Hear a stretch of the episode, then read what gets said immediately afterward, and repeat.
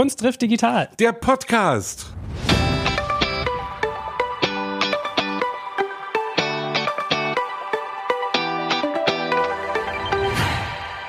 Meine Damen und Herren, wie immer mit dem charmanten Popprinzen Sebastian Krumbiegel. Und mit dem wohlriechenden, gut aussehenden Joel Kaczmarek, dem Podcast-Papst. Ha!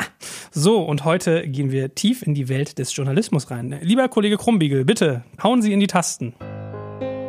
Sie ist 1972 im schönen München geboren, eine deutsche Journalistin, Publizistin und Fernsehmoderatorin. Ich kenne sie auch noch sehr, sehr gut aus den ganzen Panoramasendungen, die ich mit ihr geschaut habe. Und vielen in dieser Republik ist sie sicherlich spätestens seitdem ein Begriff, seit sie 2015 einen sehr viel beachteten Kommentar in den Tagesthemen zum Thema Hetze gegen Flüchtlinge gemacht hat. Also wir merken, jemand, der sich auf das journalistische Handwerk bestens versteht, mit viel Haltung durch die Welt geht und daher bestens hier aufgehoben ist. Anja Reschke, herzlich willkommen. Hallo. Moin. Servus. Sebastian, woher kennt ihr beide euch? Ihr kennt euch bestimmt länger bei wir der Aus kennen uns länger, ich weiß gar nicht, wann wir uns kennengelernt Doch, ich kann es haben. dir genau, ich kann es dir auf den Tag genau sagen. 9. November 2015. Weil es war der Stimmt. berühmte 9. November, es war 2015 In Dresden. in Dresden. Es war Pegida-Demonstrationstag und wir standen auf einer Veranstaltung und haben die Demokratie und die Zivilcourage hochgehalten. Ich weiß noch genau, das war damals Sächsischer Förderpreis für Demokratie, bei dem ich in der Jury sitze und du warst die Laudatorin für den Hauptpreis. Exakt. Und an diesem 9. November muss man jetzt mal sagen, also an dem wirklich, wie sagt man, an diesem Historischen? an diesem historischen Tag, an einem Montag hat die Stadt Dresden die Pegida-Demonstration erlaubt oder durchgewunken und du hast damals richtig, richtig, richtig auf den Putz gehauen und hast dich mit Herrn Hilbert, dem Oberbürgermeister, angelegt und hast wirklich gesagt, das kann man nicht machen an dem Tag, an dem die Synagogen brannten da eben Jahre später sowas wie Pegida durch die Straßen laufen zu lassen. Der war dann so sauer, dass er während deiner Musikeinlage, was du wahrscheinlich nicht mitgekriegt hast, mir die ganze Zeit wütend ins Ohr gebrüllt hat. Ich habe nur die Hälfte verstanden, weil wir, wie gesagt, der musikalischen Untermalung eigentlich lauschen sollten. Und der war so, so ja, ich könnte mir gar nicht vorstellen, unter welchen Druck er stände und was ich mir denn einbilden würde und so weiter. Und ich habe gesagt, ja, bei München haben sie es verboten vor der Mhm. Feldherrnhalle und ähm, sie haben es aber erlaubt vor der Semperoper. Und das fand er relativ unwitzig. Aber ich glaube, er ist stärker geworden, ne? Über Er ist stärker geworden auf jeden Fall. Ich habe ihn jetzt gerade kürzlich wieder getroffen bei der Verleihung des Erich Kästner Preises an Klaus-Peter Reisch, an den Mission Lifeline Captain. Und da war er neben Michael Kretschmer, dem sächsischen Ministerpräsidenten, anwesend. Und da haben wir auch kurz geplaudert und haben auch über den Tag geplaudert nochmal. Und da, da sind wir, wir sind gleich mittendrin im Thema, ja. Was darf Demokratie oder was muss Demokratie aushalten? Wie gehen wir als Künstler, wie gehen wir als Journalistinnen, wie gehen wir mit diesen Dingen um? Und davon kannst du natürlich ein Lied singen. Also Ja. Joel hat es gerade ja schon gesagt, als du wirklich in aller Munde warst 2015 mit diesem legendären Kommentar, den du damals gegeben hast, zu Merkels Flüchtlingsentscheidung, also sozusagen die Grenzen nicht zu schließen. Ja, sie hatte die Grenzen nicht geöffnet, sie hat die Grenzen sozusagen offen gelassen und du hast sozusagen ja an die Menschlichkeit appelliert und hast dadurch, ich weiß nicht, ob es dein erster, aber auf jeden Fall einen richtigen Hardcore-Shitstorm bekommen. Ja, das war, der Kommentar war sogar noch ein bisschen davor, weil das diese komische Zeit war, in der äh, schon jeden Tag wahnsinnig viele Menschen ankamen und die Politik, also tatsächlich Berlin, irgendwie noch im Sommerurlaub war und kein Politiker erschien und man dachte immer so, äh, was passiert denn jetzt eigentlich hier und sagt jetzt mal irgendjemand was und währenddessen brannten Flüchtlingsheime und währenddessen ergoss sich eine, ein Sturm von Hetze gegen Flüchtlinge im Netz und irgendwie redete keiner. Und dann habe ich diesen Kommentar gesprochen, der sich in erster Linie gegen die Diskriminierung oder das ist ja noch freundlich ausgedrückt, die, die eben Hetze gegen Flüchtlinge ausspricht und habe, das geht irgendwie nicht und irgendwie sind wir ein anderes Land.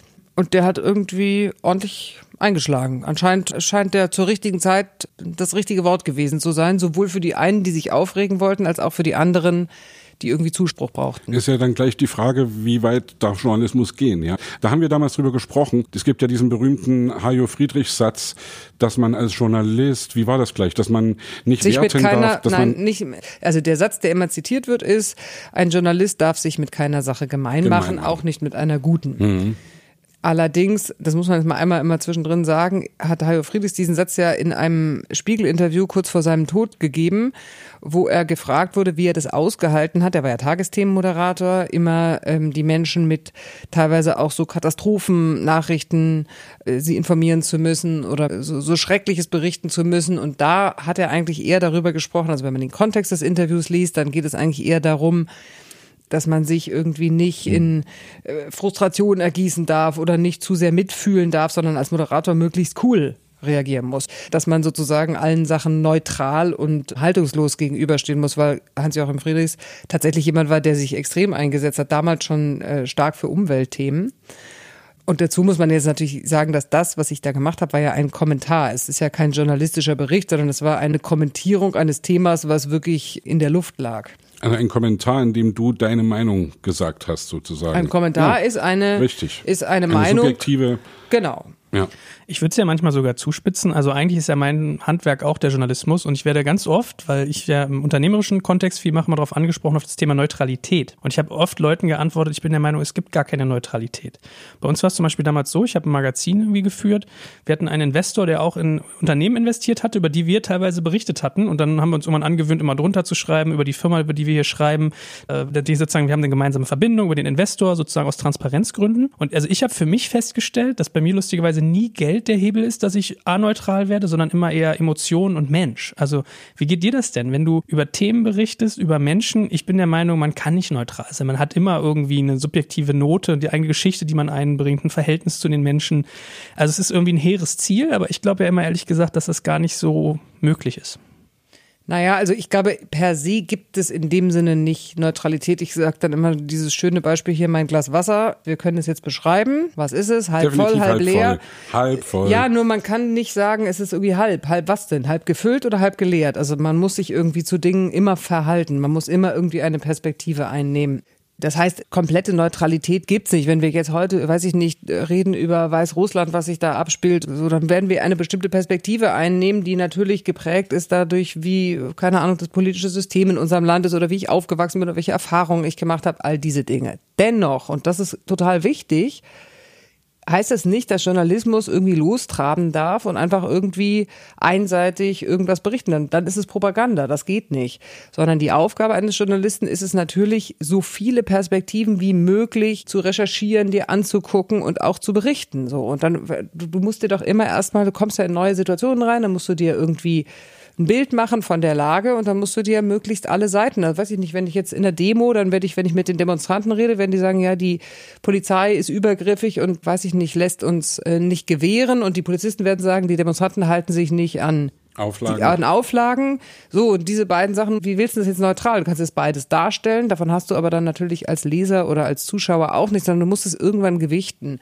Und das ist eben Recherche. Aber du musst der Sache so unvoreingenommen wie möglich begegnen und tatsächlich auch die bildest ja meistens eine Hypothese und dann machst du eine Gegenthese und du musst eben diese Gegenthesen genauso mit der gleichen Akribie recherchieren wie deine Anfangsthese. Tausend ich weiß nicht, wie viele Beiträge bei uns bei Panorama deswegen nie Beiträge werden, weil du einfach merkst, okay, die Geschichte stimmt nicht.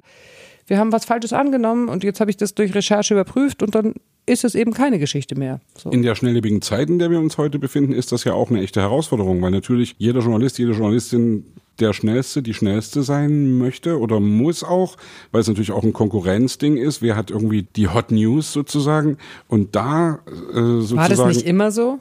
Ich glaube, es ist heute noch viel, viel schneller. Ich glaube wirklich, dass es heute noch schneller ist. Also ist es nicht heute schneller? Also sich eine Meinung zu irgendwas bilden zu müssen, ist heute, glaube ich, schwieriger in der Kürze der Zeit. Also berühmtes Beispiel Kölner Silvesternacht 2016 man hat sich, oder ich sage es mal, die Lügenpresse hat sich am Anfang nicht getraut darüber. Sag's nicht. Ne, ich, ich sage es ja extra in großen Anführungsstrichen und ich sage es ja extra, weil das sind ja die Leute, die dir die Dinge vorwerfen, die du dir äh, zu Unrecht vorwerfen lassen musst, ja, von den Leuten, ja, dass die Medien gleichgeschaltet sind. Also das sind die Vorwürfe, die immer wieder von den Leuten kommen, die das leugnen, was eigentlich Fakten sind, die dann mit Alternative Facts kommen und die dann eben mit Verschwörungstheorien kommen und die dann eben irgendwie sagen, du bist auf dem falschen Dampfer und du bist von der Regierung, von den Machthabenden bezahlt und wir müssen den Rundfunkbeitrag für dich bezahlen. Ich mache jetzt wirklich mal Debattierclub hier, ja. Und das ist dann das, wo ich dann denke, in der heutigen Zeit ist es schon schwieriger, Sachen schnell genug einerseits, aber andererseits eben doch gut recherchiert rauszubringen. Also Silvesternacht, am Anfang, man hat sich nicht getraut, darüber zu berichten. Und das, was berichtet wurde, war eben von einer Seite. Und das war schwierig. Oder ist das falsch? Ich glaube nicht, dass man sich nicht getraut hat, darüber zu berichten, sondern ich weiß noch, man darf ja immer nicht vergessen, es passiert sowas. Und dann, keine Ahnung, sitzt du in Hamburg beispielsweise, dann kriegst du irgendwie Agenturmeldungen oder hörst irgendwo was oder liest irgendwas und die, die Faktenlage war ja am Anfang komplett unklar. weil ja auch die Pressekonferenzen der Polizei so ein bisschen verwirrend waren. Die haben ja mal das und dann das und dann war es irgendwie mehr und weniger so. Man hatte ja gar kein Bild der Lage und daraus direkt eine, eine Schlussfolgerung zu ziehen und zu sagen, aha, so war's oder so war's, fände ich total unseriös. Ich weiß noch, dass wir, Silvester war, glaube ich, in diesem Jahr ein Samstag, wenn ich mich recht erinnere. Das heißt, oder ein Freitag. Das heißt, dann war erstmal das Wochenende, sind nicht so viele Leute da. Jetzt fängt ja so ein, so ein Jahr auch erst an. Dann kommen ja auch in Redaktion, Leute kommen zurück aus ihrem Weihnachtsurlaub und so weiter. Und dir dann klar zu machen, okay, was ist da passiert, wenn du da nicht dabei warst? Und wir hatten dann Donnerstags Sendung und dann haben wir die ganze Zeit überlegt, ob wir senden. Und ich habe gesagt, ich weiß nicht, was wir senden sollen, mhm. weil ich kann irgendwie keine Aussage dazu treffen, was da gerade passiert ist. Also das eine genau oder das, das andere wäre ja vorgeworfen sozusagen. Das habe ich dann gesagt, ehrlich, und habe gesagt, ja, ähm, also würde mich blöd fühlen, aber wir könnten nichts dazu beitragen also mich sozusagen äh, nackig gemacht und ehrlich und boah, das ist echt, ähm, das ist uns schön um die Ohren geflogen. Also ich habe keinen jetzt keinen, also alle beklagen immer, es wird so schnelllebig und man soll doch bloß nicht so schnell werten und wir sollen nicht immer mutmaßen und wenn eine Katastrophe passiert, das weiß ich nicht. Gab doch immer diese Diskussion bei dem German Wings Absturz, wir sollten da nicht rumorakeln, was da passiert mhm. sein könnte, kommt ja auch nur Quatsch raus.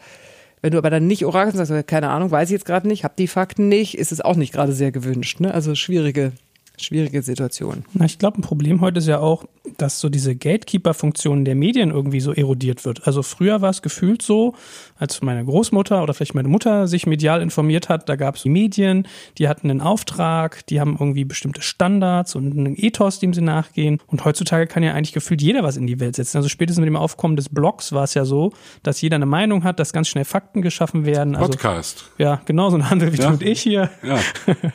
also das merke ich auch dass dann so ein, so ein Red Race, so ein Rattenrennen um die Klicks auch losgeht. Also ich finde auch krass, wie viele journalistische Headlines eigentlich so Clickbait sind. Ja? Total.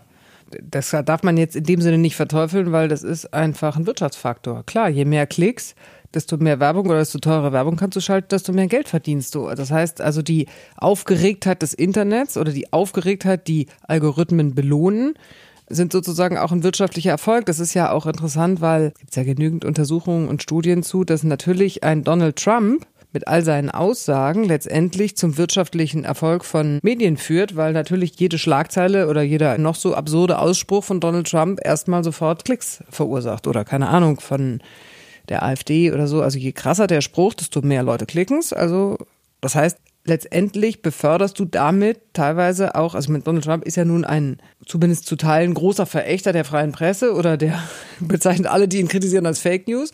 Äh, das heißt, du schaufelst dir dein eigenes Grab, indem du dessen Sprüche dauernd perpetuierst und damit verdienst du aber Geld. Also es ist ein Paradoxon in sich.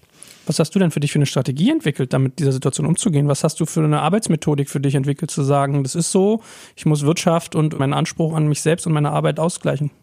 Naja, ich komme von den öffentlich-rechtlichen. Und das ist natürlich ein, ein großes Privileg und auch eben eine große Verantwortung. Und das ist etwas, was, glaube ich, ein Wert ist in der Gesellschaft, den man eben hervortun muss, dass man sagen muss, die öffentlich-rechtlichen oder der öffentlich-rechtliche Rundfunk in Deutschland ist dafür da, dass du Berichterstattung machst ohne wirtschaftliche Interessen. Also du hast im Prinzip im besten Fall eine Plattform, auf der sich Bürger treffen können, informieren können, die nicht von irgendwelchen wirtschaftlichen Interessen gesteuert ist. ist und wirtschaftliche Interessen sind auch die Interessen von Facebook oder auch die Interessen von YouTube, ne? Ist ja klar. Und ist das nicht im Kapitalismus dann eigentlich vorprogrammiert, dass, dass das Grab ist, das geschaufelt wird?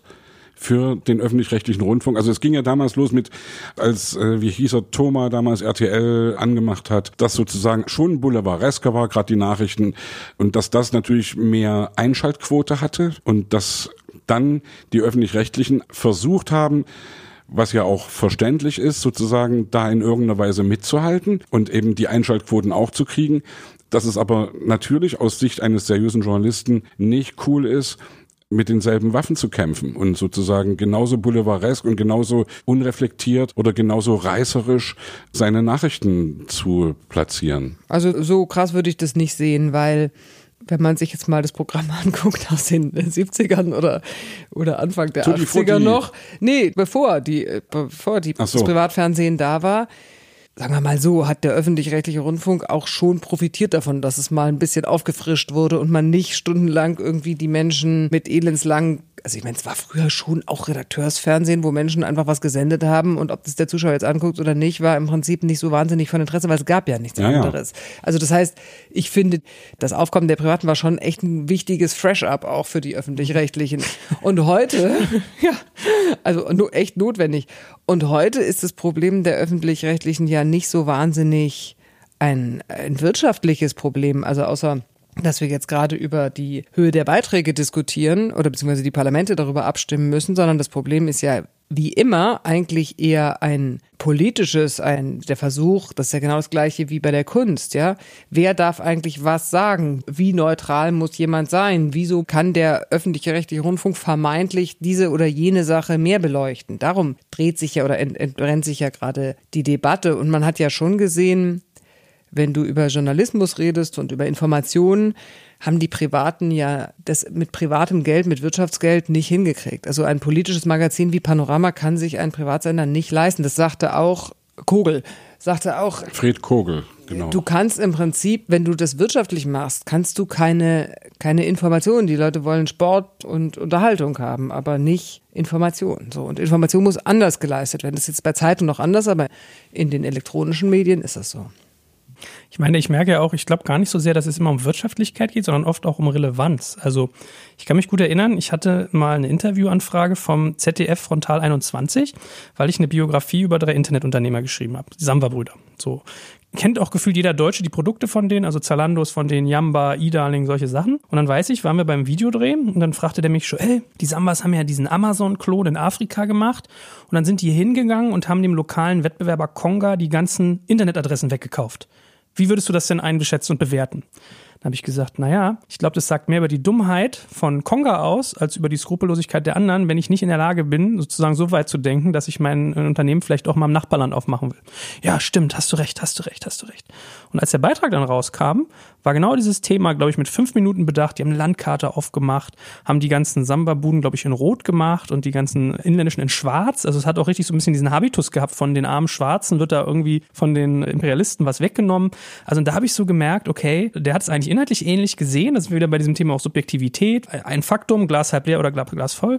Wie bewertest du das? man hat sich aber eher für die aggressive Verpackung entschieden. So, und das ist so, wo ich mich so ertappt habe, denke ich so, ja, also das wäre jetzt nicht meine Deutung der Geschichte gewesen. Und ich glaube auch aus validem Grunde. Ja. Aber am Ende des Tages ging es ja, glaube ich, um, um Relevanz und um auch ein bisschen diesen Ruf, den dieses Magazin ja, glaube ich, auch hat, sozusagen frontal, also nach vorne und so. Das ist, was mich manchmal schmerzt, dass die Information, genau wie du eigentlich gesagt hast, man ist im Wettkampf, irgendwie äh, Eyeballs, ist ja immer so das, das Facebook, der Begriff. Also du konkurrierst um die Augen der Nutzer und wenn die anderen halt hart werden, werde ich selber auch härter. Das ist so mal so ein bisschen meine Sorge dabei. Geht's dir da auch so? Naja, ich meine, das kann man ja nun deutlich beobachten, dass mit dem Einzug vor allen Dingen von Social Media natürlich die Schlagzeilen und der Ton massiv härter geworden ist. Und wie oft beobachte ich, dass auch in klassischen, seriösen Medien Schlagzeilen sind, wo ich denke, Jesus, was machen die denn da? Holla Dieu, das ist doch eigentlich ein äh, gutes Medium. Und der Artikel ist dann auch total differenziert und ausgewogen, aber die Schlagzeile knallt echt rein, so. Und natürlich hat das, hat das was mit dem Kampf um Aufmerksamkeit zu tun. Und der hat sich natürlich nochmal massiv verschärft, weil das ja, da sind wir wieder bei vorher, weil das natürlich der Algorithmus auch belohnt. Und, also man darf es ja nicht vergessen, wenn man jetzt zum Beispiel nur mal die Startseite einer Zeitung online anguckt, ist die ja viel kleiner von dem, was dir angeboten wird, als jetzt die gedruckte Seite. Ja, das heißt, die Auswahl ist total klein geworden und das, was auf dieser Startseite ist, ist ja nicht mehr weil Redakteure fanden, keine Ahnung, heute ist die USA das wichtigste Thema und die Einigung zum Rente oder sonst irgendwie, sondern weil ja ausprobiert wird, was gucken die Leute an. Das die heißt, Klicks. genau. So, wo gucken die Leute und dann rutscht es da vorne hin. Das heißt, du bist ganz, ganz anders, klar, Algorithmus gesteuert und das ist den meisten Menschen gar nicht klar. Dass der Teufel auf den größten Haufen scheißt, sozusagen. Also das ist jetzt böse gesagt, ja, aber da ist es am Ende so, dass sozusagen den Leuten das vorgesetzt wird, was sie hören wollen? Oder dass man dazu angehalten ist oder dass man um nee, ich glaube, dass die Menschen ja gar nicht wissen, was sie, das ist ja der Witz von Journalismus. Das ist ja auch das, was mir manchmal Angst macht. Du weißt doch vorher noch nicht, was du hören willst, wenn du es ja noch gar nicht vorliegen hast, ja. Also wenn ich jetzt überlege, wie oft wir Beiträge machen, Also mein, Lieblingsbeispiel ist immer, wenn ich mir so überlege, so du kannst ja alles mögliche verpacken und jetzt in die Mediathek und in YouTube und in keine Ahnung was, aber die Leute müssen es ja finden. Dann machen wir zum Beispiel so einen Beitrag, der läuft dann in Panorama, ganz klassisch im linearen Fernsehen, ist dann, weiß ich nicht, an Stelle Nummer drei im, in dieser Sendung und zwar die Frage, was macht eigentlich das Heimatministerium? Horst Seehofer hat ja damals, als er Innenminister wurde, mit großem Pomp das Heimatministerium auch mit begründet und gesagt, das möchte er gerne auch haben. So, das äh, war ein wichtiges Ding. Und dann haben wir halt mal so nachgefragt, was machen die denn eigentlich so? Sehr viel Geld und sehr viele Beamten und so weiter reingeflossen. Was machen die denn eigentlich so? so äh, netter, putziger Beitrag. Den guckst du dir natürlich in so einer Sendung, kommt der vor. Aber wie soll der denn im Netz vorkommen. Also ich meine, niemand würde ja bei Google eingeben Heimatministerium oder was macht das Heimatministerium? Also wo wollen die Leute das finden? Und das ist etwas, was ich zum Beispiel nicht beantworten kann heute. Keine ja, du, Ahnung, du, wie du wir das findest schaffen. über Social Media natürlich, weil dann wird dann gepostet. Also ich sehe viele, was weiß ich, auf Facebook sehe ich Beiträge von Panorama, von irgendwie, was eben irgendwelche Leute ja, posten. aber das, was bei Facebook oder sonst irgendwie dann hochgerankt wird, ist ja das, was diskursiv ist. Jetzt ist vielleicht die Geschichte, was macht das Heimatministerium jetzt nicht das, was jetzt die Debatte in Deutschland monstermäßig anfacht. Ja, also das ist ja jetzt was anderes, als wenn du darüber diskutierst, nehmen wir jetzt noch weitere Flüchtlinge aus Moria auf. Das heißt, es wird nie nach oben gerankt und damit verschwindet so ein Thema. Ich kann ja erstmal die Analogie bringen zu meinem Beruf, also Musiker oder Popmusiker zu sein. Und da ist es ja auch so. Natürlich ist erstmal provozieren ganz gut, um Aufmerksamkeit zu erregen. Also was weiß ich, wenn wir mit unserem Lied, das alles ist Deutschland, ja, wir haben damit provoziert, das war uns völlig klar, dass wir damit provokant sind und das hat, um es mal ganz platt zu sagen, auch funktioniert. Oder wenn du dir eine Band wie Rammstein nimmst, die Leni Riefenstahl Sequenzen für ihre Videos benutzen oder die sich jetzt bei ihrem letzten auch Deutschland-Lied, das sie dann auch noch als Trailer rausgebracht haben, eben in KZ-Uniformen filmen lassen, was für einen Aufschrei gesorgt hat. Und die Frage ist sozusagen, inwiefern da der Zweck die Mittel heiligt, sozusagen einen Diskurs mit einem lauten Knall erstmal ins Rollen zu bringen oder ob das schon unseriös ist. Aber ist es nicht der Zweck von Kunst? Das finde ich sowieso. Das finde ich sowieso. Also ich finde, der Zweck von Kunst ist immer auch zu polarisieren. Also wie heißt es immer so schön? Der Künstler hält der Gesellschaft den Spiegel vor, ja. Und das ist schon der Zweck von Kunst, glaube ich. Also für mich auf jeden Fall. Also natürlich kann ich auch Lieder singen über Liebe, Triebe, Herz, Schmerz, aber das ist dann irgendwann auch auserzählt. Und für mich war es immer klar, mehr zu machen. Also was weiß ich, mein Demokratielied zum Beispiel, wo du auch im Video dabei warst, neben vielen anderen Leuten, das war mir wichtig, so ein Lied zu machen, auch wenn es kein besonders sexy Thema ist. Und selbst dieses Lied und, oder dieses Video, wenn du das dir auf YouTube anguckst und wenn dir dann die Kommentare drunter durchliest, da ist echt nur Beschimpfungen, nur irgendwie, ja, irgendwie äh, Gutmenschen. Na gut, aber du darfst natürlich auch nicht vergessen, gerade Social Media ist dafür konstruiert, dass du dich aufregst. Also ich meine, wann kommst du da drauf, Bad irgendwas News da rein? Ja, auch Ja. keine Ahnung, guck dir doch an die, weiß ich nicht, Hotelbewertungsportale. Was schreiben die Leute da rein? Öh, habe ich Schimmel in der Ecke, Genau. in der Badezimmerfliese, irgendwas. Aber niemand schreibt da rein, Das war so schön sauber, ja. So, äh, wa- was motiviert dich dazu? Es ist doch immer, wenn Leute sich aufregen oder ärgern über was. Das heißt, die ganze Konstruktion von Social Media ist ja im Prinzip Empörung, Aufregung, Erregung und all diese Dinge. Das heißt, die vielen Menschen, die vielleicht berührt waren von deinem Lied und das ganz toll waren, haben sich vielleicht gar nicht in dem Maße geäußert, weil das eben, ja, nicht in der Genau wie bei menschlichen Natur liegt. Shitstorm. Die, die Leute, die das geil fanden, haben nicht geschrieben geil. Oder die So, wenigsten da, auf jeden das Fall. muss man aber irgendwann auch mal, also das hat man ja auch irgendwann, wenn man das ja ein paar Mal erlebt hat, verstanden, dass das nun nicht, auch wenn sich das immer so anfühlt, ich sage immer, das ist auch ein bisschen Scheinriese, dann kommen ganz viele Leute, die sich irgendwie wahnsinnig aufregen und denkt, "Oh, die ganze Welt ist gegen Genau. mich und alle hassen mich. Das stimmt natürlich nicht. Ja, so man muss immer ein bisschen gucken. Letztendlich gibt es ja auch genügend Untersuchungen, wie wenig das eigentlich sind, die das machen und dann Bots und Echokammern Ja und- und genau und wie, ja. wie viel große Wirkung, wie laut das halt ist, aber es ist nicht die Masse so. Was ist denn dir so passiert oder was hast du denn für Erfahrungen gemacht in dem Bereich und wie gehst du damit um, mit Shitstorms? ach Gott, das ist ja schon so lange ein Thema und das begleitet einen ja jetzt schon so eine Weile. Natürlich ist es das erste Mal, wenn du das erlebst, so damals 2015, unangenehm und erschreckend und weiß ich nicht, wenn dich Menschen beschimpfen oder wenn sie dich bedrohen oder ermorden wollen oder all diese Sachen, dann denkt man erstmal so, huch, was ist denn jetzt passiert? Mittlerweile kann man ja damit umgehen und mittlerweile weiß ich auch, okay, also ich meine, das ist ja genau wie du weißt, welches Thema du besingen musst, was dann los ist, weiß ich natürlich ganz genau, die sieben großen Themen so ungefähr, bei denen du weißt, okay, jetzt geht eine Woge wieder hoch. Manchmal erwischt sich auch überraschend so, klar. Dass sich jetzt Leute aufregen, dass du Debatte hast, daran gewöhnt man sich. Ich finde inzwischen ganz schön krass diese konzertierten Aktionen, also diese klaren Kampagnen, die nur dafür da sind, einzelne Menschen fertig zu machen und zu diskreditieren und damit schon die freiheitlich demokratische Grundordnung zu untergraben. Und deswegen gehen sie natürlich viel gegen Politiker oder vor allem Politikerinnen, genauso gegen Journalistinnen, mhm. mehr als gegen Journalisten, aber auch Männer mhm. sind auch betroffen, aber Frauen noch mehr. So, und dann wird da zur Jagd geblasen und dann fängt einer an. Und das sind natürlich auch klassische rechtspopulistische bis rechtsextreme Influencer, die machen ein Ding und dann trabt diese ganze Trollarmee hinterher. Und das sind schon oft eben ja so klar gesteuerte und gezielte Aktionen, die nichts mehr mit einem Diskurs oder mit einem wütenden Bürger oder mit jemandem, der sich Sorgen oder sonst irgendwas zu tun hat. Das muss man irgendwann mal verstehen. Deswegen ist mir immer total wichtig zu sagen, wenn ein Journalist angegriffen oder eine Journalistin angegriffen wird oder eine Politikerin oder ein Politiker, dann kann man natürlich gucken, okay, hat der was Blödes gesagt, dann kann man sich darüber aufregen, aber in der Regel geht es ja gar nicht um die Sache. Dann muss man verstehen, damit wird das System angegriffen. Da ist nicht ein Journalist angegriffen, sondern da wird die freie Presse angegriffen und sonst gar nichts. Oder da wird das politische System oder das demokratische System angegriffen und nicht Frau Künast, weil sie was gesagt hat, was den Leuten nicht passt. Darum geht es. Und das, glaube ich, muss man schon noch mehr verstehen heute. Und wer am lautesten schreit, kriegt eben dann die Aufmerksamkeit. Das ist ja leider auch so, ne? Also die, wie gesagt, die Headline, die Schlagzeile ist, also bei Bild ist es ja so, die sagen immer, Interview mache ich, die Schlagzeile macht jemand anderes. Und die Schlagzeile ist dann immer so, dass du erstmal denkst, und dann liest du den Artikel und denkst, ach so. Und dann, wenn du den Artikel überhaupt liest, aber die meisten Leute lesen eben dann doch nur die Headline. Und das ist das, was mich immer so durcheinander bringt, ja. Also die Frage, ich weiß gar nicht, wie ich sie formulieren will, ob man sozusagen mit denselben Waffen zurückschlagen kann oder sollte, wie das diese Leute tun. Ja? Nein, das sollte man nicht. Und man muss sich, glaube ich, bei diesen ganzen Themen sehr klar machen, also wenn du in so einen Shitstorm gerätst oder in so einen Hasssturm, dann muss man sich schon sehr klar machen, was passiert da gerade, warum passiert es und was ist das Ziel dessen und was ist mein Ziel, was kann ich damit gewinnen. Und ich glaube, es ist total, es gibt ja diese Regel, die alle Menschen, die sich mit Social Media beschäftigen, gut kennen, die 9091. Also 90 Prozent der Leute gucken nur zu. Das ist wie so ein Tennismatch. Kannst ja sehen, wenn du bei Twitter mhm. so, hör, wer, wer schreibt das, wer schreibt das, so, die sind, lesen nur mit. 9 Prozent sharen und liken, also die verteilen nur weiter und 1 Prozent ist aktiv. So, die machen neue ja. Posts und so weiter.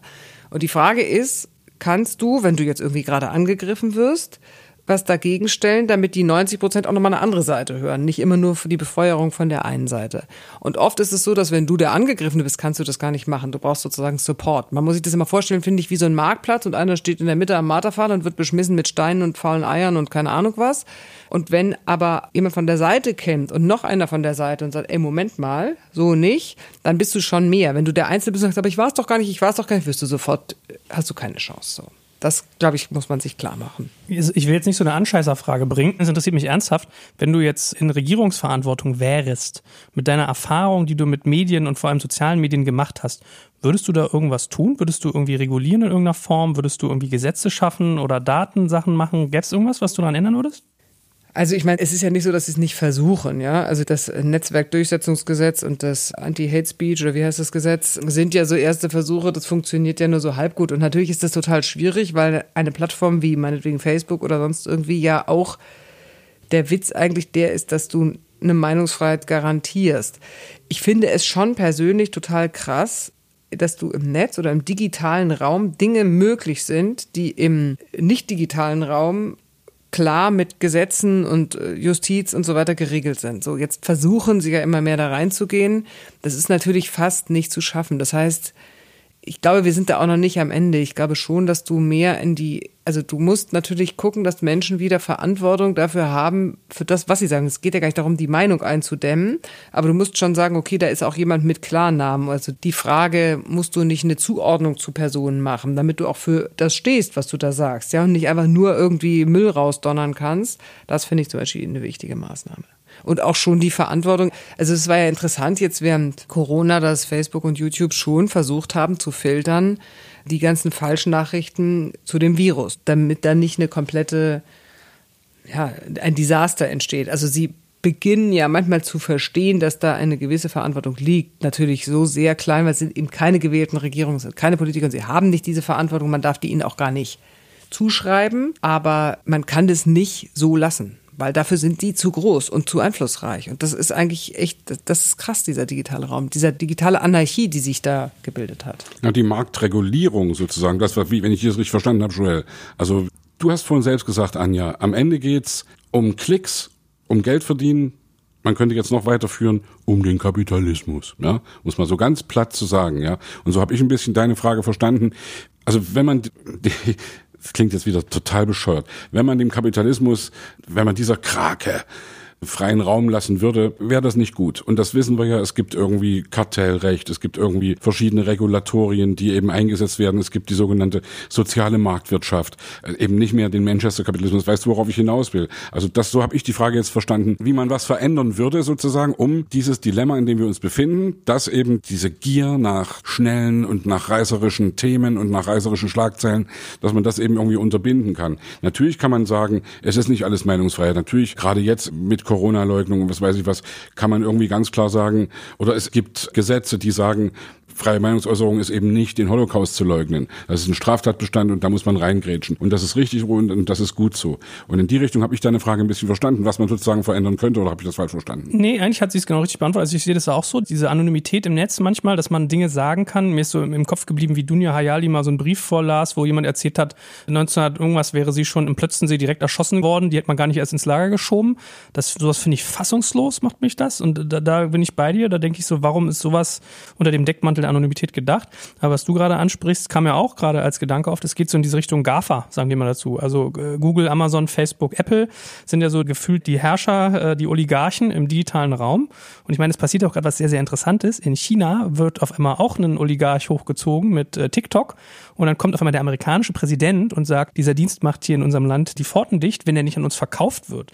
Was ich unfassbar finde, muss man sich eigentlich mal überlegen, ja. Das ist irgendwie, die sagen natürlich, ja, China spielt meine Einwohner aus. China sagt, hallo, wenn ich das mache, dann wird jeder chinesische Dienst, der jemals groß wird in den USA, immer auf diese Weise kastriert. Also da ist eigentlich harter Wirtschaftskrieg auf Basis von Daten und Sichtbarkeit da, ja. Aber das hat auch, glaube ich, wirklich einfach eine Zeit gebraucht, bis das jetzt einsickert und verstanden wird. Also ich meine, auch wenn du GAFA sozusagen nennst, du hast es hier mit wirklich riesigen, Jeff Bezos, der reichste Mensch der Welt, riesigen Multikonzernen zu tun, die auch noch, also übrigens auch noch keine Steuern zahlen in den Ländern, also es kommt ja noch oben drauf, ja.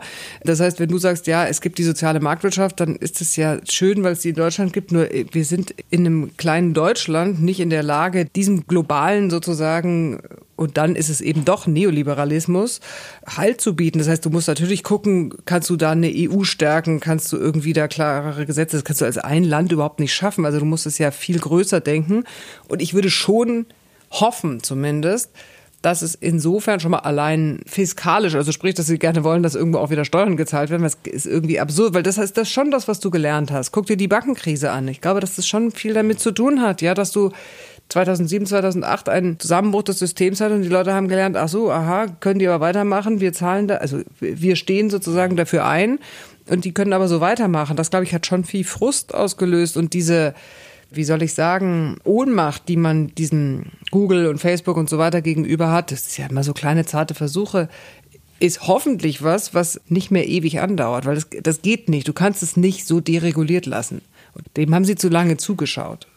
Ich meine, es gibt ja sogar Leute, die sagen, ob man es nicht wie China hätte machen sollen, seinen europäischen Markt abschotten, die Amis draußen halten und eigene Player aufbauen, ja? Ja, hätte, hätte, aber das ist, glaube ich, jetzt zu spät. Ne? Ja, könnte, nein, ist ja richtig so. Also das Gleiche haben wir ja zum Beispiel, wenn wir jetzt immer mit Interesse gucken auf Streaming, also jetzt, wenn ich nochmal vom öffentlich-rechtlichen Rundfunk gucke, so auf Streamingdienste wie Netflix oder Amazon Prime oder sowas, die natürlich jetzt den Markt aufräumen und da richtig schön mit Geld kommen und dann die kommen aber mit amerikanischem Geld oder mit keinem Ahnung, Geld, was sie, so viele Abonnenten gibt's ja hier noch nicht, sondern es sind ja vor allem US-Abonnenten und räumen sich den europäischen Markt und da hat Europa nichts entgegenzusetzen. Es gibt keine europäische Plattform, die dagegen. Es gibt dann auch kein europäisches Google. Gab's sogar mehrere, waren alle Platten ganz schnell. Ja? Also so Everwatch oder so war ganz schnell ganz schnell die Schotten dicht machen dürfen. Ich weiß gar nicht, vielleicht gibt's die sogar noch. Oder MyVideo hat ja auch Angebot oder Pro7 Sat 1. Aber du hast recht, in der, in der Tat stinken wir da ab.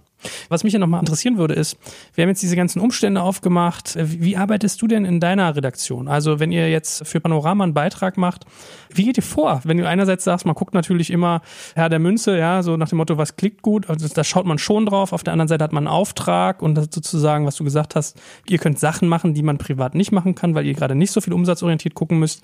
Wie geht ihr ran? Wie entdeckt ihr Themen für euch? Wie bewertet ihr die und wie geht ihr dann vor? Also nicht so sehr mit den Angriffen, sondern mit tatsächlich Themen machen. Naja, gut, Themen machst du natürlich immer im, äh, keine Ahnung, in Redaktionskonferenzen besprechen wir Themen. Was ist, also du versuchst natürlich schon irgendwie die Debatten, die gerade da sind, so im Großen und Ganzen zumindest erstmal zu überlegen, haben wir dazu irgendwas? Also jetzt ging es viel um das Thema Polizeigewalt und Rassismus so zum Beispiel. Dann denkst du nach, okay, was kannst du dazu bieten? Gibt es da noch irgendwie einen Aspekt? Also ich finde immer, unsere Sendung muss was haben, was nicht schon überall in der Aktualität abgebildet wurde, sondern irgendwie nochmal so ein zweiter Blick, wo du nochmal eine andere Perspektive drauf kriegst. Das hat natürlich auch viel, was wir da an Themen diskutieren, damit zu tun, was Menschen, die schon lange sich in irgendwelchen Themengebieten tummeln, mitbringen. Je länger du, du dich damit beschäftigst oder je intensiver du dich mit dem Thema befasst, desto mehr siehst du ja auch, okay, aha, guck mal, jetzt habe ich den Gesetzentwurf ganz gelesen, den jetzt jemand vielleicht nur aus den Nachrichten überflogen hat, ist mir aber aufgefallen, XYZ stimmt hier nicht oder ist irgendwie vergessen worden, sowas. Also das heißt, im Denken immer noch schon klassisch nach journalistischen Kriterien, was könnte interessant sein für den Zuschauer. Aber natürlich ist die Herausforderung, die du jetzt gerade merkst, und es ist echt lustig, weil es jetzt so mit aller Wucht gerade so einbricht, merke ich auch bei uns, also jetzt nicht erst seit gestern, so schlimm nicht, aber schon frischer, so wie verändert dieses digitale, diese digitale Welt, wo du eben nicht mehr sagst, ah, Donnerstag, wir senden jetzt heute und das ist jetzt in der Woche XY, wo weiß ich nicht, die US-Präsidentenwahl stattfindet, sondern irgendwann im Netz. So, was für Themen sind da wichtig? Das finde ich ist eine richtig schwierige Aufgabe für alle Journalisten, weil das so die, die Kriterien ändert, nach denen du normalerweise vorgehst. Ja, ich merke ja, also viele Leute kriegen Pop-up-Nachrichten auf ihr Handy und du kannst ja die Einstellungen dir selbst irgendwie, was, was du eben alles kriegen willst. Und ich merke immer, dass die Schlagzeilen von, was weiß ich, von Bild oder Fokus reiserischer und also da geht's eben dann um irgendwelche was weiß ich, um sexuelle um Kindesmissbrauch, um Mord und Totschlag und aber um das die ganzen, war doch bei der Bild immer so. Ja, aber es ist jetzt trotzdem so, dass das irgendwie tierisch laut und tierisch, okay, die Bild war immer laut. Ich, ich hatte so eine Überschrift, die fand ich echt nervig. Es gibt ein Reiseportal, das heißt Omio und also es geht ums Thema Travel. Und dann gab es in der Bild eine Schlagzeile, weil die wurden finanziert, wo natürlich ein Unternehmer sagt, ich freue mich ein Loch in den Bauch, dass ich in Zeiten von Corona Geld kriege. Und dann war der Titel, trotz Reisestress und Corona, Inder bekommt 100 Millionen zum Reisen, weil der Geschäftsführer von dem Laden irgendwie indisch ist. So, das ist so, da verstehe ich ein bisschen, was du meinst. Das ist ja relativ blanker Rassismus eigentlich auf eine Art, zumal es auch so klingt, als wenn er die 100 Millionen für sich kriegt, so zum Verprassen, ja. Und da bin ich schon ein bisschen bei, aber ich habe dich unterbrochen, entschuldige. Also, das ist ja auch eher eine Frage, die ich da stelle, oder wie man eben wie, also, was, ich- was weiß ich? weißt du- Dieses Ding, was jetzt war, wa- was war das gleich? Wo diese Mutter in Solingen ihre fünf Kinder oder vier, also dieses Drama, wo dann die Bildzeitung losgerannt ist und diesen Freund von dem einzigen überlebenden elfjährigen Jungen die Screenshots abgedruckt hat und damit eben rausgegangen ist. Das ist schon niederträchtig. Das ist schon irgendwie echt eine Sauerei.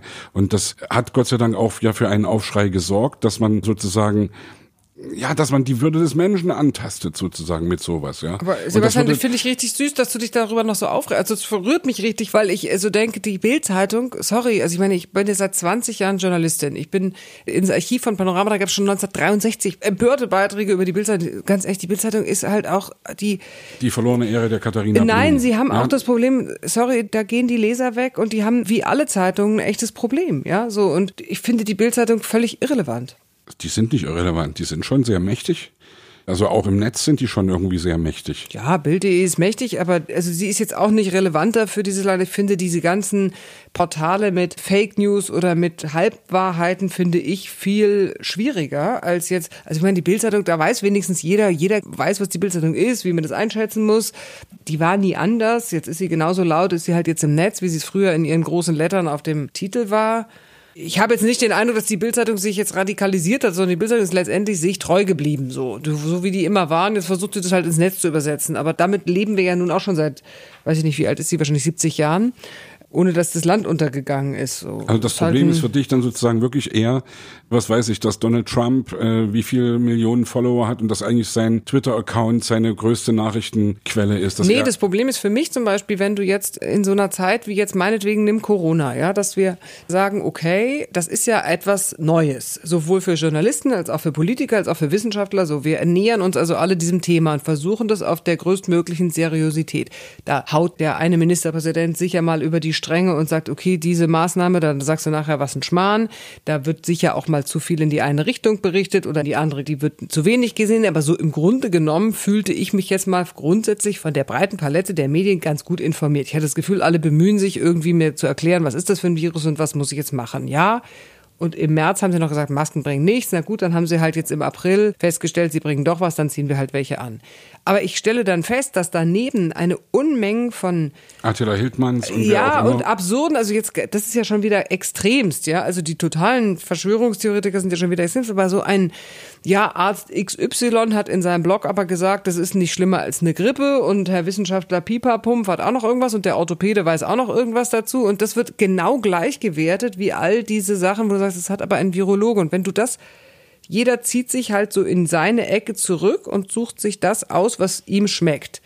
Und diese Fragmentierung, diese vollkommene Auflösung von einer gemeinsamen Ebene, auf der wir diskutieren, die ist die, die mir Sorgen macht. Ja, du kannst ja, nimm das Thema Klimawandel.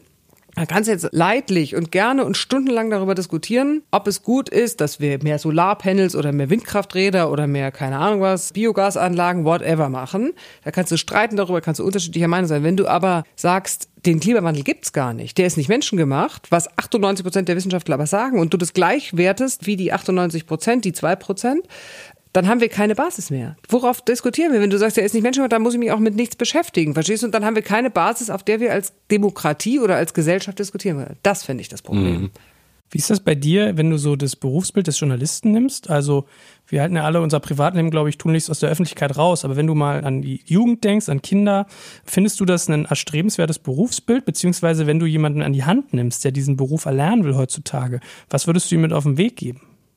Also witzigerweise fand ich ja, hätte sie mich vor zehn Jahren gefragt, hätte ich gesagt, äh, mach's nicht, ja, wird nicht Journalist, weil die ja. Zeiten sind echt schwieriger geworden, vor allen Dingen eben wirtschaftlicher. So, man darf echt nicht vergessen, natürlich gibt es weniger Zeitungsabos. Das ist schon eine schwierige Aufgabe für die klassischen Medien zu überleben. So, und die Bedingungen sind schlechter. Heute finde ich interessanterweise, dadurch, dass sich im Netz nochmal so viele Möglichkeiten gegeben haben und das, was man jetzt heute so schick Influencer nennt, eine ganz neue Form, auch nochmal eine, eine direktere Form von Journalismus ergeben hat, die ja auch viel näher ist an dem Zuschauer oder Hörer, finde ich es jetzt wieder total spannend. Also zum Beispiel, woher kommt denn dieser irrsinnige Erfolg von Podcasts? Finde ich jetzt schon lustig, ja? ja? Also, dass Menschen jetzt plötzlich anscheinend ein Bedürfnis haben, Gesprächen zuzuhören. Und zwar so, das, das Irre an Podcasts ist ja, es reden Menschen mit dir, wie man halt miteinander redet und nicht in so einer teilweise getragenen journalistischen Art und Weise. Und das jetzt auch im Fernsehen hast du das ja genauso, oder ein Bewegtbild, wie man hat, oder ein Video, das auszuprobieren und da mit den anderen technischen Möglichkeiten, du kannst einfach mit deiner Kamera los oder mit deinem Mikro, mit, du kannst mit dem iPhone schon Interviews machen und kannst sie schneiden und noch fort, finde ich schon cool. Ich meine, macht, macht ihr das auch, dass wenn so neue Medien aufkommen, dass ihr dann sagt, okay, jetzt brauchen wir einen Panoramakanal auf TikTok oder jetzt gucken wir mal, ob wir Snapchat machen oder seid ihr eher so, dass ihr sowas abwartet? Also wie, wie hypefreudig seid ihr bei euch? Naja, das hat ja immer was mit Ressourcensteuerung zu tun und ich glaube, dass man da scheitert, wenn man einfach sagt, ach, jetzt stellen wir, also es war ja jahrelang sehr lustig, weil man nicht vergessen darf, dass normale Journalisten, die also jetzt für ihr Blatt geschrieben haben oder für Hörfunksendung gearbeitet, für Fernsehen gearbeitet haben, alles, was sie nicht wussten, wohin sonst, das stellen wir online. So als ob online ist so eine, so eine, aha, ach so, die Leute, die sich im Fernsehen nicht dafür interessieren, interessieren sich aber dann anscheinend online. So alleine dieses umdenken, dass natürlich ein Facebook-Kanal oder ein TikTok-Kanal mit der gleichen Akribie und Liebe und Fleiß betrieben werden muss wie ein Fernseh, wie eine Fernseh, sogar noch mehr. Du bist ja weltweiter Konkurrenz ausgesetzt. Das heißt, das kannst du nicht machen. Du kannst nicht einfach ein Panorama-TikTok-Kanal, da musst du den ja auch gescheit machen und gescheit machen kostet Personal und Geld. Also musst du dich ja konzentrieren, wen will ich erreichen, so. Ich meine, wie ist das uns bei euch? Was ist so eure Währung? Also du hast vorhin gesagt, es ist euch wichtig, dass ihr ein Thema beleuchtet, was noch nicht in der News-Aktualität quasi in der Newspresse schon breitgewalzt wurde. Also ihr wollt so einen gewissen inhaltlichen USP haben. Aber was ist so ein, ein Inhalt, eine Sendung, wo du am Ende der Woche ins Bett gehst und sagst, wow, habe ich einen super Job gemacht, bin ich mit mir im Reinen, freue mich total. Habe. Naja, also wenn ich jetzt zum Beispiel mal angucke, wir hatten jetzt sehr viel Berichterstattung über Cum-Ex. So, Cum-Ex ist ein entsetzliches Thema, wenn man sich damit beschäftigt, weil es echt mühsam ist zu verstehen, wie irgendwie eine Gruppe von Anwälten, Bankern und Beratern sich irgendwie ein kompliziertes System ausgedacht haben, wie sie dem Staat schön Steuergelder rausziehen können. Bleiwüste, grauenvoll, will sich ja keiner damit beschäftigen. Aber total wichtig, wir reden wirklich von Milliarden, ja, die uns, also wirklich, das ist der größte Steuerraub überhaupt. Und da dran zu bleiben und das zu übersetzen und auch zu gucken, okay, wie hat die Politik reagiert und das in einen geilen Film zu übersetzen, den die Leute auch angucken, das ist uns gelungen und das ist zum Beispiel was, da denke ich mir, Chaka, das ist ja super, dass wir das geschafft haben. Schafft ihr das oft? Also ich habe bei mir so die Erfahrung gemacht, die Aufmerksamkeitsspanne der Leute ist auf gefühlt so 20 Sekunden Videos im Internet irgendwie zusammengeschrumpft, oder? Ich meine, ihr habt sicherlich auch nochmal eine gewisse Klientel, aber... Nee, würde ich nicht. Also da sprechen auch die Zahlen dagegen. Ist ja echt interessant. Du kriegst ja jetzt viel mehr Zahlenmaterial. Klar, früher gucktest du ja immer nur auf die Quote, aber wenn du zum Beispiel mal anguckst, kannst du ja bei YouTube oder auch in der Mediathek ziemlich gut gucken, was haben die Leute anguckt und wie lang ist die Verweildauer. Das ist ja da die entscheidende Währung. Gar nicht so sehr, wie, wie oft haben die Leute angeklickt, sondern wie lange sind sie bei einem Stück geblieben. Und du siehst, dass Menschen schon oft auch also witzigerweise in der Digitalwelt funktionieren, also in YouTube und Mediathek funktionieren so kurze Stücke nicht so gut, also so fünf Minuten oder acht Minuten, sondern eher dann, keine Ahnung, Mediathek, setze dich schön in den Sessel, dann machst du dir jetzt eine Doku an oder einen langen Film von 30 Minuten. Und da ist eigentlich auch eine ganz vernünftige Verweildauer da. Also da hast du dann schon so teilweise 13, 17, 19 Minuten. Das ist ja echt gut bei insgesamt 30 Minuten. Das kommt ja auch auf das Medium an. Natürlich, klar, wenn du jetzt TikTok-Videos machen würdest oder Facebook-Dinger, kannst du natürlich dann nicht 30 Minuten reinstellen. Weil das ja eher so nebenbei, gucke ich mal eben in der U-Bahn schnell irgendwie so. Deswegen meine ich, die Bedürfnisse jeder unterschiedlichen Plattform sind so unterschiedlich, dass man nicht sagen kann, ah cool, hey, sind wir total hip, machen wir auch mal ein bisschen TikTok, weil du musst es dann schon auch gescheit machen. Wie siehst du das denn strategisch, das ganze Fernsehgeschäft eigentlich? Also es gibt ja nicht wenige, die so dieses ganze Thema lineares Fernsehen mittlerweile in Zweifel stellen, auch wegen Netflix, wegen Amazon Prime. Also es ist ja mittlerweile so, Comedy-Formate gibt es in diesen auf Abruf-Plattformen, es gibt da irgendwie Reportagen. Also was macht das mit euch auch? Merkst du das in eurem Berufsalltag, dass diese Plattformen da sind, die so on demand sind, die irgendwie immer alles auf Abruf bieten? Also wer setzt sich denn heute noch hin und sagt 20.15 Uhr, vielleicht Tatort am Sonntag so gefühlt, ne? Aber das hat ja stark nachgelassen, dass man dieses, dieses Lineare so. Oder ist es meine Bubble, in der ich mich gerade bewege? Mhm. Also ganz, ganz, ganz grundsätzlich stimmt es. Das ist natürlich auch erkannt bei uns, dass per se auf lange Jahre das lineare Publikum abnehmen wird und das lineare Publikum natürlich immer älter wird. So, also die Menschen, die tatsächlich, keine Ahnung, zwischen 20 und 30 sind, gucken nicht linear. Habe ich übrigens auch nicht gemacht. Als ich 21 war, habe ich mich doch nicht viertel nach acht vor den Fernseher gesetzt. Aber es gab jetzt gerade frisch die Untersuchung, dass Bewegtbild heutzutage, die Studie kommt ja äh, jedes Jahr raus und Bewegtbild ist das meistgenutzte Medium. Es hat jetzt Audio überholt. Jahrelang war es auch unter den Jungen Audio und jetzt ist es Bewegtbild, also Video. Die Leute, die, auch junge Leute, ich sehe es ja auch bei meinen Kindern, gucken Videos, Videos, Videos. Und natürlich müssen wir gucken, was bedeutet das eben on demand gucken. Also sprich nicht mehr, wenn mir um Viertel nach acht der Tatort angeboten wird, sondern wenn ich den halt leider am Donnerstag um 15 Uhr gucken will. Was macht das? Und das ist total irre, weil du ja anders bauen musst. Du kannst jetzt ein lineares Fernsehprogramm bauen, aber du musst was ganz anderes in der Mediathek zum Beispiel anbieten. Und wir reden eigentlich über nichts anderes, als wie wir sozusagen die Zielgruppen, die nicht mehr vorm Fernseher sitzen, auch auf Dauer erreichen. Weil ich bin noch so sozialisiert, dass es natürlich nur Fernsehen gab, aber meine Kinder schon nicht mehr. Ne? Und die werden auch dann nicht mehr reinwachsen, befürchte ich. Ja, und die Straßenfeger gibt's auch nicht mehr. Also das, wenn Wetten das vor 20 Jahren oder vor 30 Jahren, das haben dann eben irgendwie, weiß ich nicht, 15 Millionen Leute gesehen und solche Quoten gibt's ja heute gar nicht mehr. Also jetzt.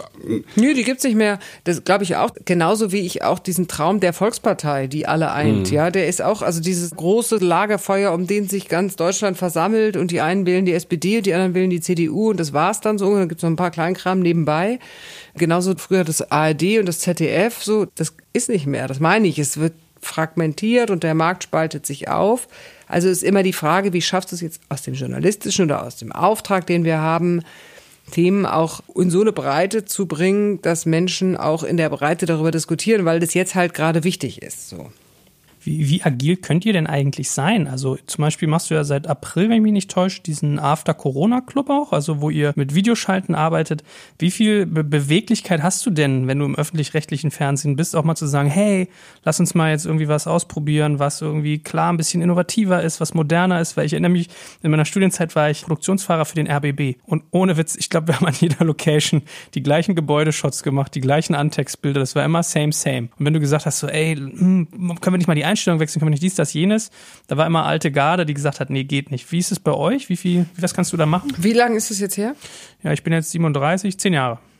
Also ich glaube, dass sich da schon insgesamt, also ich meine, natürlich sind öffentlich-rechtliche Sender große Tanker. Da darf man sich jetzt auch nichts vertun. Natürlich ist, wir reden von Beiträgen, die du auch irgendwie nachhalten musst, wofür du die ausgegeben hast. Du bist ja Rechenschaft schuldig, zu Recht. Ja, also natürlich ist da viel auch bürokratisch vorgeplant sozusagen oder geplant.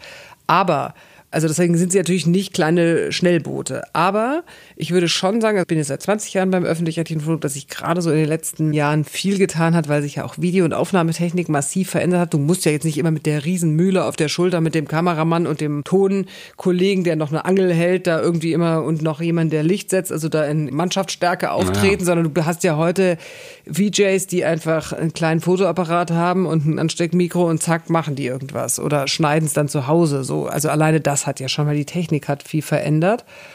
Und natürlich kannst du in diesem gesteckten Rahmen auch agil sein. Also jetzt, wenn ich zum Beispiel den After-Corona-Club, das war ja echt eine Idee, die wir so in der Redaktionskonferenz haben gesagt, okay, jetzt äh, neben der Aktualität, es ist ja irre, was gerade passiert. Sowas hatten wir noch nie. Was macht denn das mit uns als Gesellschaft? Was hat denn das für Auswirkungen? Es wäre doch total interessant, darüber zu reden. So, weil wir ja Fernseh sind, haben wir dann gesagt, okay, komm, dann machen wir jetzt eine Schalte. Also ich glaube, von der Idee bis zur ersten Aufnahme waren es zwei Wochen. Ich glaube, so schnell war das. Mit irgendwie mal eben, komm, wir bauen mal ein Logo. Ach komm, wir haben keinen Raum. Ach nein, wir können ja nur zu zweit mit Maske da drin. Na gut, dann machst du das alleine, Anja, und ich stehe draußen. Okay, du schminkst dich selbst so rumsbums. Das war natürlich vorher ja. nicht möglich, klar. Und dann haben wir gesagt, okay, ach komm, dann können wir das eigentlich auch noch als Podcast machen. Ach komm, dann stellen wir es noch in YouTube. Ach, da, so. Das ist natürlich schön, sowas auszuprobieren und dann merkst du auch, ah, guck mal, geht. Ich finde ja interessant zum Beispiel, wie wir jetzt durch Corona gemerkt haben, wie selbstverständlich es geht, dass du auch in der Tagesschau das wäre früher nicht gegangen, einen O-Ton hast von keine Ahnung wem, den du dir über eine Skype-Schalte geholt hast. Das war früher, mhm. wäre das technisch nicht. Und heute hast du dich aber ganz schnell daran gewöhnt und dann denkst du dir, ach schön, habe ich jetzt den und den im O-Ton dazu, den würde ich ja sonst nicht kriegen. War das also auch ein bisschen Digitalisierungs- oder, wie sagt man, Agilitätsbeschleuniger Corona für euch? Ich glaube für alle, oder? Also ja. ich weiß nicht, Corona hat ja nun in jeglicher Hinsicht diesen Sachen lahmgelegt, ja, und Kreativitätsschübe ausgelöst, ja. ja. Und was ist so, also was ist deine Währung, wenn du sagst, ihr habt Rechtfertigungsdruck natürlich und eigentlich ist es interessant, hast du angedeutet, für eine Verweildauer. Woran wirst du gemessen? Also schaut ihr zum Beispiel mehr auf Mediathekabrufe, weil ihr wisst, es ist irgendwie zukünftige Zielgruppe? Sagt ihr, ich will irgendwie TV-Einschaltquote haben? Was sind so eure Top-KPIs, wie wir bei uns sagen? Ach, mein Lieblingswort, diese neue Neusprechsprache, wo ich immer bei ja, jedem zweiten Wort nachgucken muss, auch. was es was, eigentlich was heißt. Was meinst du? Hä? KPI? Diese, KPI heißt Key Performance Indicators, das heißt quasi deine Messwerte, an denen du Anja ist hochbegeistert, die ich nie gesehen KPI, KPI, KPI, ja. Kaipirinha magst du lieber genau. als KPI. Kaipirinha, yeah. Naja, also das ist ja letztendlich auch im öffentlich-rechtlichen Rundfunk insofern anders, weil wir eben nicht wirtschaftlich gemessen werden. Natürlich gibt es noch eine alte Fernsehquote, natürlich gibt es Marktanteile oder äh, MAs, wie sie so heißen, im Hörfunk. Und natürlich Ach, guck mal, Medienanalyse. Abkürzung, so, so. Deutsch. Aber sehr deutsch, wollte ich gerade sagen. Medienanalyse. Und natürlich guckst du bei den einzelnen Kanälen dann, in der Tat bei YouTube zählt Verweildauer, bei, keine Ahnung, Instagram würden mehr die Interaktionen zählen. So die sind jetzt bei uns ja nicht anders als bei anderen. Trotzdem, und das muss man ja immer noch mal betonen, hat der öffentlich-rechtliche Rundfunk auch einen anderen Auftrag. Wir machen auch Dinge, die keine KPIs erfüllen, weil sie eben zu unserem Auftrag erfüllen. Da müssen wir natürlich noch viel mehr darüber nachdenken, wie bringen wir die an den Mann, ja, so, aber ganz ehrlich, mit einer Übertragung von einem Elbphilharmonie-Konzert wirst du im Fernsehen nie Millionen holen. Und trotzdem ist es aber wichtig, weil es auch Kulturgut ist. Oder mit einem abgefahrenen Dokumentarfilm, der irgendwas so, weiß ich nicht, das ist halt auch Kunst. Das macht ja kein anderer. Das ist aber auch der Job von uns. Spagat zwischen Arte und RTL 2. Oh, du machst ja eine Spanne auf. Naja, ich, ich denke gerade so, weil ihr euch das, das KPI so nicht schmeckt, ich glaube wegen dem Anglizismus, habe ich jetzt richtig verstanden, ne? Ich merke, dass ich dauernd diese ganzen, es gibt jetzt nur noch Content Manager und keine Ahnung, KPIs und Product Owners und ich höre nur noch solchen Sprech, das geht mir wahnsinnig auf den Zeiger, wenn ich ehrlich bin. Na, ich habe es manchmal, ich bin die Tage, war ich am Kudamm und dann standen neben mir zwei Mädels, die waren jetzt dann nicht ungebildet aus. Also das war so ganz normal, wie, wie du und ich oder wie ich auch gewesen wäre als Teenager. Und dann reden die so, ja, der hatte irgendwie krassen Barbo-Beef mit dem und dann hat der hier rumgegrinscht und so. Also jedes dritte Wort war Englisch und ich habe, glaube ich, jedes vierte nicht verstanden. So, wie ist denn das bei eurem Medienprodukt? Also überlegt ihr euch, auf wen ihr das ausrichtet, dass ihr sagt, hey, wir haben hier irgendwie Bildungsauftrag, das soll deutschlastig sein, wir haben irgendwie eine Altersgruppe von X oder versucht ihr auch mal junge Zielgruppen abzufischen? Das ist ja schon fast eine, das ist ja schon fast eine gemeine Frage. Muss ja, nee, äh, interessieren uns nicht. Wir, Wir, wollen interessieren nur uns für nur, wir wollen nur für 80 plus. So, also, Naja, aber ich meine, der Vorwurf steht ja immer ein bisschen im Raum, dass öffentlich-rechtlich so Silver Surfer Pendant im TV ist. Ne? ja, das kotzt mich aber an. Jetzt sage ich es mal direkt, immer dieser Vorwurf, weil das ist immer Menschen, die sich nicht damit, Entschuldigung bitte, beschäftigt Nee, haben, weil wir immerhin vor fünf Jahren unter anderem Funk gegründet haben. Eine Plattform oder wie man es nennen will, mit lauter Angeboten für Menschen, die aus dem Kika rausgewachsen sind bis 30, von 14 bis 29. Es gibt davor den Kika, der ja nun auch erfolgreich ist. Also das heißt, wir haben gerade im Moment noch eine Lücke zwischen 30 und 50. So, die müssen wir jetzt schließen mit der Mediathek, aber ab dann haben wir ja Menschen im Programm. Der öffentlich-rechtliche Rundfunk besteht ja nicht nur aus dem dritten Programm im Bundesland XYZ, sondern es sind ja auch äh, jugendliche Radios, es sind ja auch Podcasts, es sind ja auch, wie gesagt, auch Herr Böhmermann oder sonst irgendwas sind auch öffentlich-rechtlicher Rundfunk. Also man darf ja nicht immer so tun, als ob das jetzt nur weiß ich nicht, Rosamunde Pilcher und äh, Volksmusik, obwohl ich auch Volksmusik absolut berechtigt finde. So. Du, also ich biete dir herzlich an, dich an mir abzuarbeiten, mal Ja. mich zu ärgern. Das ist ja, ich gebe dir eine Plattform hier Ja. genau zu dem Thema. Wie gut funktioniert das denn? Wie wird es denn angenommen, wenn du sagst Funk für jugendlichere Zielgruppe? Wie verfängt das? Weil Böhmermann zum Beispiel, den hält man ja auch gefühlt eher so im 1B mit ZDF Neo, im 1B-Programm. Kommt jetzt ins Wollte gerade sagen. Hauptprogramm. Ah, echt? Oh, dann ist es Ja, an mir vorbeigelaufen. ja, Okay. Ja, jetzt, und zwar jetzt demnächst, ne? Jetzt. also ich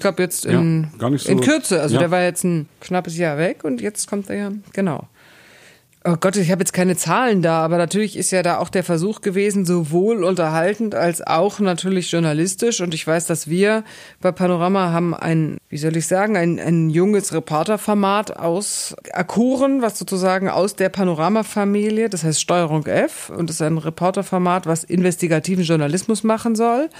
Und ich meine, da gibt's schon ein paar Sachen, die für große Aufmerksamkeit sind. Also wir reden da schon von teilweise Millionen Abrufen. Also nicht jedes Video, aber unter sechsstellig sind wir nie. Und wenn du jetzt zum Beispiel so eine, was die, eine wir hatten die Vernehmungsvideos des Mörders von, des mutmaßlichen, er ist ja noch nicht verurteilt, Mörders von Lübcke zum Beispiel da drin, das hat Riesenwellen geschlagen. Oder was hatten wir gerade, der, der Rapper, oh Gott, jetzt komme ich wieder, Bushido? Nein, welches ist der berühmteste Rapper Deutschlands? Capital Bra. Cap- Capital Danke. Bra. Capital Bra hat bei uns also erzählt von seiner, jetzt kommt die zweite Frage, wie heißt dieses Schmerzmittel, was man immer nimmt? Was Tilidin. danke. So, also Capital Bra hat über Tilidin bei uns ähm, gesprochen und seine Sucht und wie schlimm das ist und wie falsch das war, dass er das immer besungen hat. Das sind echte fette Beiträge, die wirklich sehr viele Abrufe holen. Also ich würde sagen, ich glaube, das funktioniert. Hat sich eigentlich mal in den Fingern gejuckt, mal bei Sat1, Pro7 Sat1 oder RTL oder irgendeinem anderen privaten reinzuschnuppern oder war öffentlich-rechtlich immer deine Heimat? Ich habe da keine Berührungsängste. Ich kenne auch viele Kollegen, von daher ich finde, es sind auch, die machen auch gute Sachen. Aber natürlich aus dem Bereich, aus dem ich komme, also sprich der gesellschaftskritisch-politische Journalismus, haben die nichts im Angebot. Das ist sozusagen für dich deine Messgröße. Oder sich selbstständig zu machen? Hast du mit sowas mal überlegt? Nee, das ist nicht meine Westgröße, sondern das ist einfach mein Thema. Also ich bin ja jetzt nicht, ich meine, man könnte jetzt auch sagen, dass ich jetzt eine irre gute Ulknudel bin. Weiß ich jetzt nicht, habe ich nie ausprobiert, aber das wäre jetzt ein kompletter Break mit dem, was ich bisher bin. Bleib mal dabei, wir brauchen das. Also da bin ich, sage ich jetzt gar nicht irgendwie, weil, um die Honig ums Maul zu schmieren. Also es, es gibt ja auch diesen Anglizismus Infotainment, ja, das ja auch so, also ist es jetzt Information oder ist es Entertainment? Natürlich ist es auch so, wenn du Leute informieren willst, solltest du sie auch unterhalten. Also du solltest mindestens sie bei der Stange halten und eben nicht irgendwie eine dröge, langweilige Rede halten, sondern du musst auch immer die Leute entertainen, wenn du sie unterhalten willst. Und das, glaube ich, schaffst du ja auch, ja. Also schaffst du als Person. Ja, ich, meine, ich bin jetzt auch Journalist geworden und nicht Entertainer. Also das ist jetzt, das stimmt, das kann man, ich könnte jetzt auch fragen, warum bist du nicht Clown geworden? Dann würdest du sagen, ja gut, Bin ich doch. li- liegt mir nicht oder keine Ahnung, warum bist du nicht Atomphysiker geworden? Ja, weiß nicht. Na, ich glaube, um nochmal jetzt, nochmal die Analogie zu meinem Beruf, bei, bei, mir geht das alles irgendwie auch Hand in Hand. Ich sehe mich nicht nur als Unterhalter, ich sehe mich schon auch als. Nein, natürlich nicht. Als, würde, als, ich würde dich auch also, nicht als Unterhalter ja. sehen. Das wäre eine Kleinmachung von Kunst, wenn du sagst, sie gilt nur der Zerstreuung. Ja, Das ich, ist nicht der Sinn schon, von- Also Bildungsauftrag meine ich jetzt gar nicht, aber schon irgendwie mit einer Haltung einhergehend. Also mein Lieblingsspruch ist immer, in dem Wort Unterhaltung steckt das Wort Haltung drin und das es steht ganz groß auf meiner Fahne. Na, ich finde das sogar, ich würde es noch pathetischer und größer machen. Ich finde, dass Kulturschaffende im wahrsten Sinne des Wortes ja auch die Grundwerte einer Gesellschaft, wie sie miteinander kommuniziert, welche Werte gelten, welche vielleicht, keine Ahnung, welche Tabus da sind oder gebrochen werden müssen, mit bestimmt. Und verteidigen. Und, genau. Ja, Also, ja. Alles ist Kultur. ja. Auch Gesprächskultur. Auch Gesprächskultur. Auch Esskultur. Esskultur. Ja. Genau. Na, ich meine, die interessante Frage, die ja Sebastian für mich gerade so Trinkkultur, habe ich vergessen. Ja, das war mir klar. Was der Sebastian halt so angedichtet hat, war, ich gucke mir dich immer an, ich finde dich sehr sympathisch und sehr seriös und frage mich die ganze Zeit. Ich bin auch sehr komisch. Ja, ich glaube auch, du könntest so einen Trockenhumor. Also was ich mich die ganze Zeit frage ist, muss man ernst sein in deinem Beruf oder ist da auch Platz für Humor und Lachen und so ein bisschen Lockerheit, was ja Sebastian mit dem Infotainment irgendwie hat anklingen lassen? Also, wenn du jetzt nur Panorama nimmst, dann ist es natürlich schwierig, in 40 Sekunden Moderationen oder vielleicht mal, wenn ich äh, Glück habe und meine Autoren dazu bringe, mir fünf Sekunden aus ihren Beiträgen zu überlassen, 50 Sekunden Moderationen, da rasend komische äh, Geschichten und Performances hinzulegen, zumal es ja meistens, ja. zumal es ja meistens unwitzige Themen sind. So, das finde ich ist auch der Seriosität des Produkts geschuldet. Andererseits muss man allerdings sagen, dass ich, glaube ich, in diesen 20 Jahren oder fast 20 Jahren, die ich jetzt Panorama moderiere, das ja schon teilweise in eine Form gebracht habe, die ja eher, weiß ich nicht, auch zwischendrin, da ist ja nicht jedes Wort geschliffen und irgendwie Pulitzerpreis verdächtig, sondern ich versuche das ja sehr auch unterhaltend oder nah am Menschen zu machen. Aber das Produkt Panorama ist dafür sicher nicht geeignet, aber ich bin ja auch, also wenn man jetzt zum Beispiel, sag mal, After Corona Club, habe ich auch herzlich gelacht mit den Leuten, dann haben wir auch rumgescherzt und so weiter. Also das, finde ich, hängt so ein bisschen ab von der Sendung und von dem Thema, was man gerade behandelt. Was konsumierst denn du eigentlich? Mal so als meine letzte Frage. Würde mich ja mal interessieren. Du als mein Gatekeeper jetzt. Was sind so Podcasts, Videos, Formate, die du benutzt, um dich irgendwie informiert zu halten, aber auch vielleicht, um irgendwie mal spannende Anregungen für den deinen Tag zu kriegen? Also ich lese tatsächlich viel Twitter, muss ich gestehen. Also Twitter ist schon so eine, folge ich natürlich diversen Menschen, mehreren Du liest hundert. mehr, als du schreibst, ja.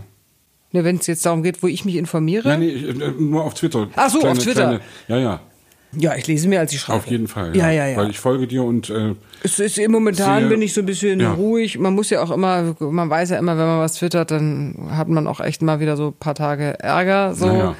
Ich bin im Moment ein bisschen eher passiv, aber es ist manchmal auch der Zeit geschuldet. Oder vielleicht ist es auch dem, keine Ahnung, wie oft grätschst du dich jetzt rein in so eine Debatte. So, das muss man, ich meine, man muss es, es ja auch immer aushalten. anstrengend, genau. Ja, ja, es so. nervt auch. Nervt auch, genau. So, also das heißt, ich lese das zum Beispiel schon viel.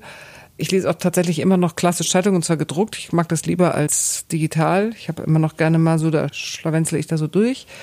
Und ich gucke natürlich viel Fernsehen. Und zwar tatsächlich auch linear. Also ich bin ein Freund, ich persönlich bin nach wie vor, auch wenn man da totaler Außenseiter ist und die jetzt alle sagen, oh, die ist ja echt von gestern, ich gucke ganz gerne Talkshows. Ich finde das immer ganz interessant, so diese, nicht jede, aber der Austausch von verschiedenen Argumenten und Nachrichten und Dokus und natürlich Serien oder Filme. Obwohl ich gucke fast noch lieber Filme als Serien. Jetzt alles stehen ja so auf Serien, aber ich finde es immer so anstrengend, muss man eine Serie, da muss man immer erst die ersten 20 Minuten, da denkt man, okay, es ist ja doch nicht meine Serie, ist ja langweilig, shit, jetzt habe ich schon wieder 20 Minuten verdattelt. Ja gut, fängst du die nächste an und dann hast du drei Serien angefangen, alle drei sind doof und dann ist der Abend rum, dann denke ich mir, hätte ich mir doch lieber einen Film angeguckt. Es gibt auch kurze Serien. Wir haben neulich gesprochen über, wie heißt sie, Maria Schrader, die Serie, die jetzt gerade einen Emmy gekriegt hat, wo ich mich total gefreut Deutschland habe. 86? Nein, nein, nein, nein, nein, das, das äh, fand ich auch gut. Aber diese, äh, über dieses jüdische Mädchen, das aus New York nach Berlin abhaut, na, wie heißt gleich? Unorthodox, unorthodox. Sie hatten, sie hatten einen Emmy dafür gekriegt. Finde ich total geil. Weil ich habe das echt gefeiert.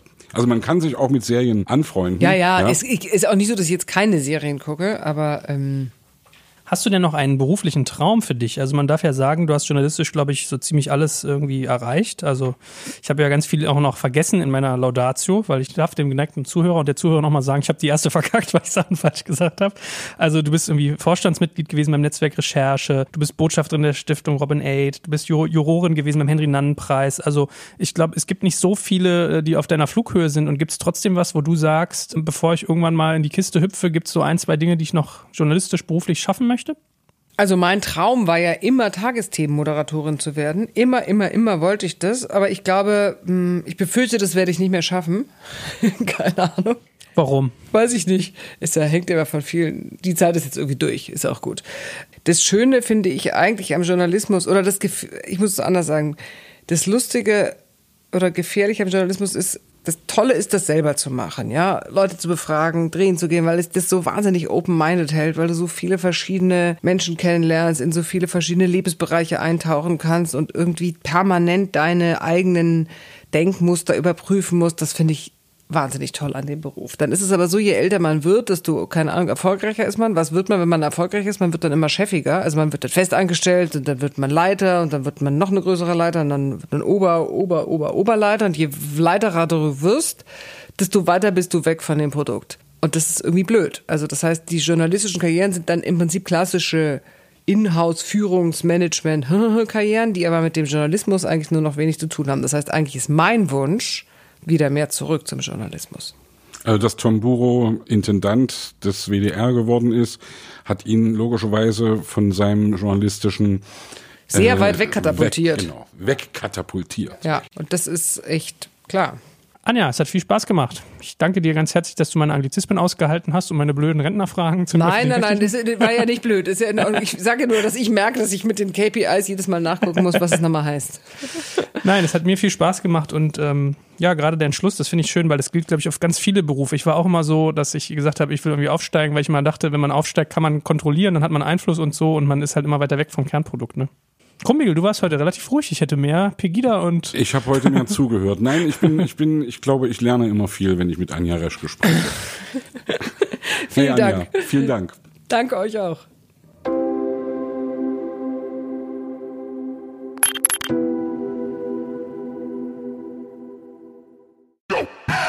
Jetzt kommt ein kleiner Werbespot.